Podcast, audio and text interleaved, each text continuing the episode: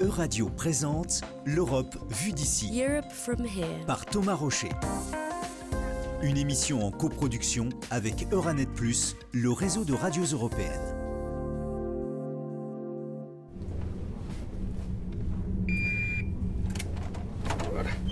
Ici, les lunettes de protection. Inventiva nous ouvre les portes de ses laboratoires. Nous sommes guidés par Frédéric Rennes, président directeur général de l'entreprise, une biotech comme on les appelle, parmi les plus à la pointe de l'innovation en matière de santé. Donc là, vous êtes typique d'un labo de, chimie. Donc vous avez les, les bureaux des chercheurs avec leur ordinateur pour voir les résultats. Inventiva est une société bourguignonne, on est basé à Dijon, on existe depuis 10 ans. On est une société de biotech, donc de recherche et développement pharmaceutique. Ce qui nous motive, ce qui nous fait travailler, c'est d'attaquer des maladies et de développer des nouveaux médicaments que vous allez retrouver euh, dans votre pharmacie, on espère un jour. Et pour y parvenir, Inventiva emploie une centaine de salariés dans son siège à Dijon, un centre de recherche et développement.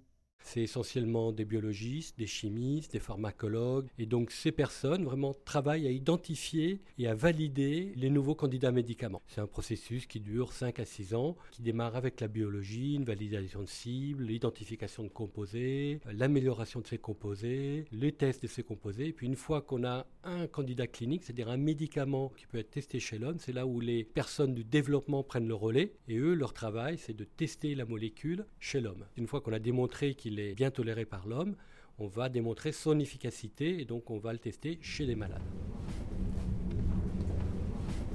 On va débuter la, la recherche en biologie. Donc euh, pas ici, pas chez les chimistes. Les biologistes vont se poser la question, ils vont étudier la maladie, ils vont se dire mais qu'est-ce qu'on doit faire pour soigner cette maladie? Donc ils vont identifier un mécanisme d'action. Donc comment on va faire ça? C'est là où ils vont travailler au niveau de la biologie pour identifier une cible. Ensuite, une fois qu'ils ont la cible, il faut identifier une molécule qui active cette cible. Et donc nous, on a ici une librairie d'environ 240 000 composés. Et on va, ce qu'on est nous, la screener, c'est-à-dire on va analyser cette librairie pour identifier les composés qui semblent activer la cible comme veut le biologiste. Ensuite, une fois qu'on a identifié ce composé, il n'est jamais optimisé. Il est il- peut-être d'un point de vue métabolique, il n'est pas stable, il n'est peut-être pas assez puissant. Et c'est donc à ce niveau-là qu'arrivent les chimistes et ils vont travailler sur les composés pour faire des analogues, pour améliorer la puissance, pour améliorer la dispersion, le métabolisme, l'extraction. Et donc c'est ce travail collaboratif entre le biologiste et le chimiste pour améliorer la molécule. Une fois que la molécule est, bien améliorée, ben, il faut la tester. Donc le biologiste va la tester sur des modèles vitraux, sur des modèles. Et une fois qu'on a démontré que la molécule est vraiment optimisée, c'est là qu'on va faire des études de tox très longues et après on va rentrer euh, chez l'homme au, bout, euh, au bout de quelques années. Avant, on était dans un secteur où on fabriquait les, les molécules. On rentre dans l'analytique. On va plutôt les analyser. Est-ce qu'elles correspondent exactement à ce qu'on voulait dessiner? Est-ce qu'il y a des impuretés? S'il y a des impuretés, où est-ce qu'elles sont? Quelles, quelles elles sont? Comment on peut les éliminer? Et donc, c'est dans toute cette partie qu'on fait ça. C'est beaucoup plus technologique. Ça, par exemple, c'est des RMN, c'est des... Ah ben, Est-ce que tu peux expliquer qu'est-ce qu'est une RMN et comment tu travailles avec? La RMN, c'est un acronyme pour euh, résonance magnétique nucléaire, une technique qui repose sur euh, les propriétés magnétiques des noyaux euh, nucléaires. On récupère euh, ce qu'on appelle un spectre de raies qui nous donne des renseignements sur la structure de la molécule et qui nous permet d'identifier, déterminer quelle structure on a obtenue.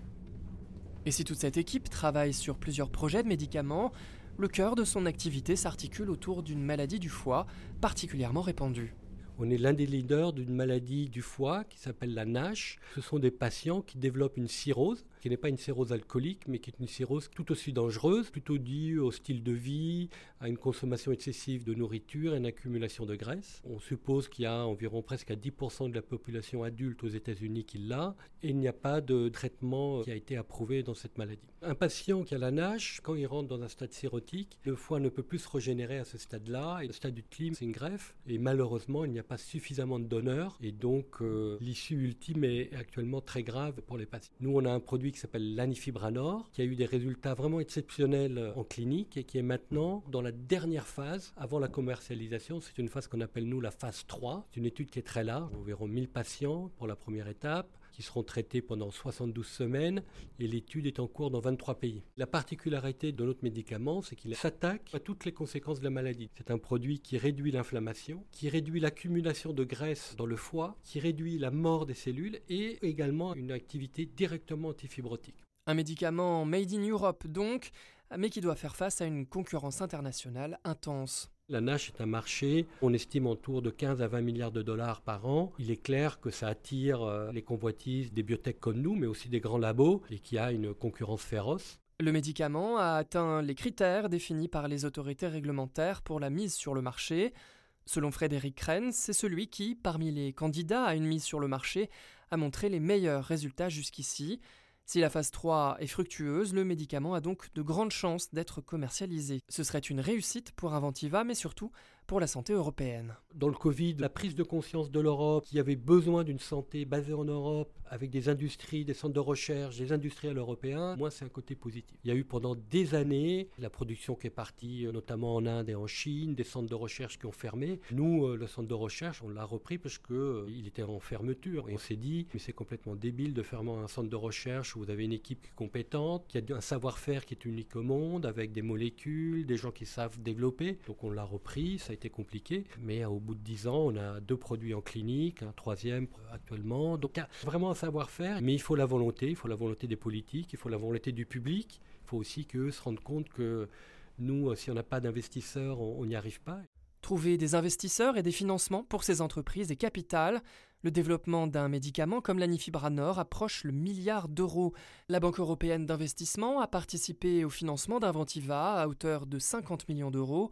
C'est ce qu'explique Antoine Delachaux, agent d'investissement à la BEI et chargé de l'opération. Le financement est un financement de 50 millions d'euros, divisé en plusieurs tranches, qui a vocation principalement à soutenir le développement ou la phase 3 du produit principal qui est l'anifibranor dans la maladie de la NASH, du foie gras, dont on va financer à peu près 30%. Euh, on utilise un produit qui est un produit de dette, mais c'est une dette un peu spécifique. C'est-à-dire que quand vous demandez si les banques commerciales peuvent faire la même chose, la réponse est non. La structure qu'on utilise est une structure hybride qui se situe entre la dette et le financement euh, par les actionnaires. Concrètement, il y a deux éléments à notre euh, financement. Une part de dette assez classique, mais avec un profil de remboursement spécifique, à savoir un remboursement in fine de 5 ans. Ce qui fait que la société n'a pas de paiement à faire à la BUI avant le cinquième anniversaire du premier décaissement. C'est quand même quelque chose qui est pas commun dans les banques commerciales. Vous trouverez pas forcément, surtout pour financer de l'innovation, qui sont des projets assez risqués, des financements qui sont remboursables comme ça uniquement à la cinquième année avec les intérêts. Avec Inventiva, l'objectif est de favoriser le développement d'une biotech innovante sur le sol européen. On est en discussion avec la société depuis 3-4 ans. Elle rentre clairement dans ce que la BUI cherche à promouvoir, à savoir de l'innovation en Europe, avec des équipes de recherche donc en Europe, dans un domaine avec un besoin médical important. C'est-à-dire que l'objectif de la BUI, c'est de soutenir des sociétés qui développent des produits avec un objectif de contribuer à la santé générale en Europe. Yu Tsang, spécialiste du financement de l'innovation à la Banque européenne d'investissement, confirme la mission de soutien à l'innovation, particulièrement dans le domaine de la santé, dont est investie la BEI.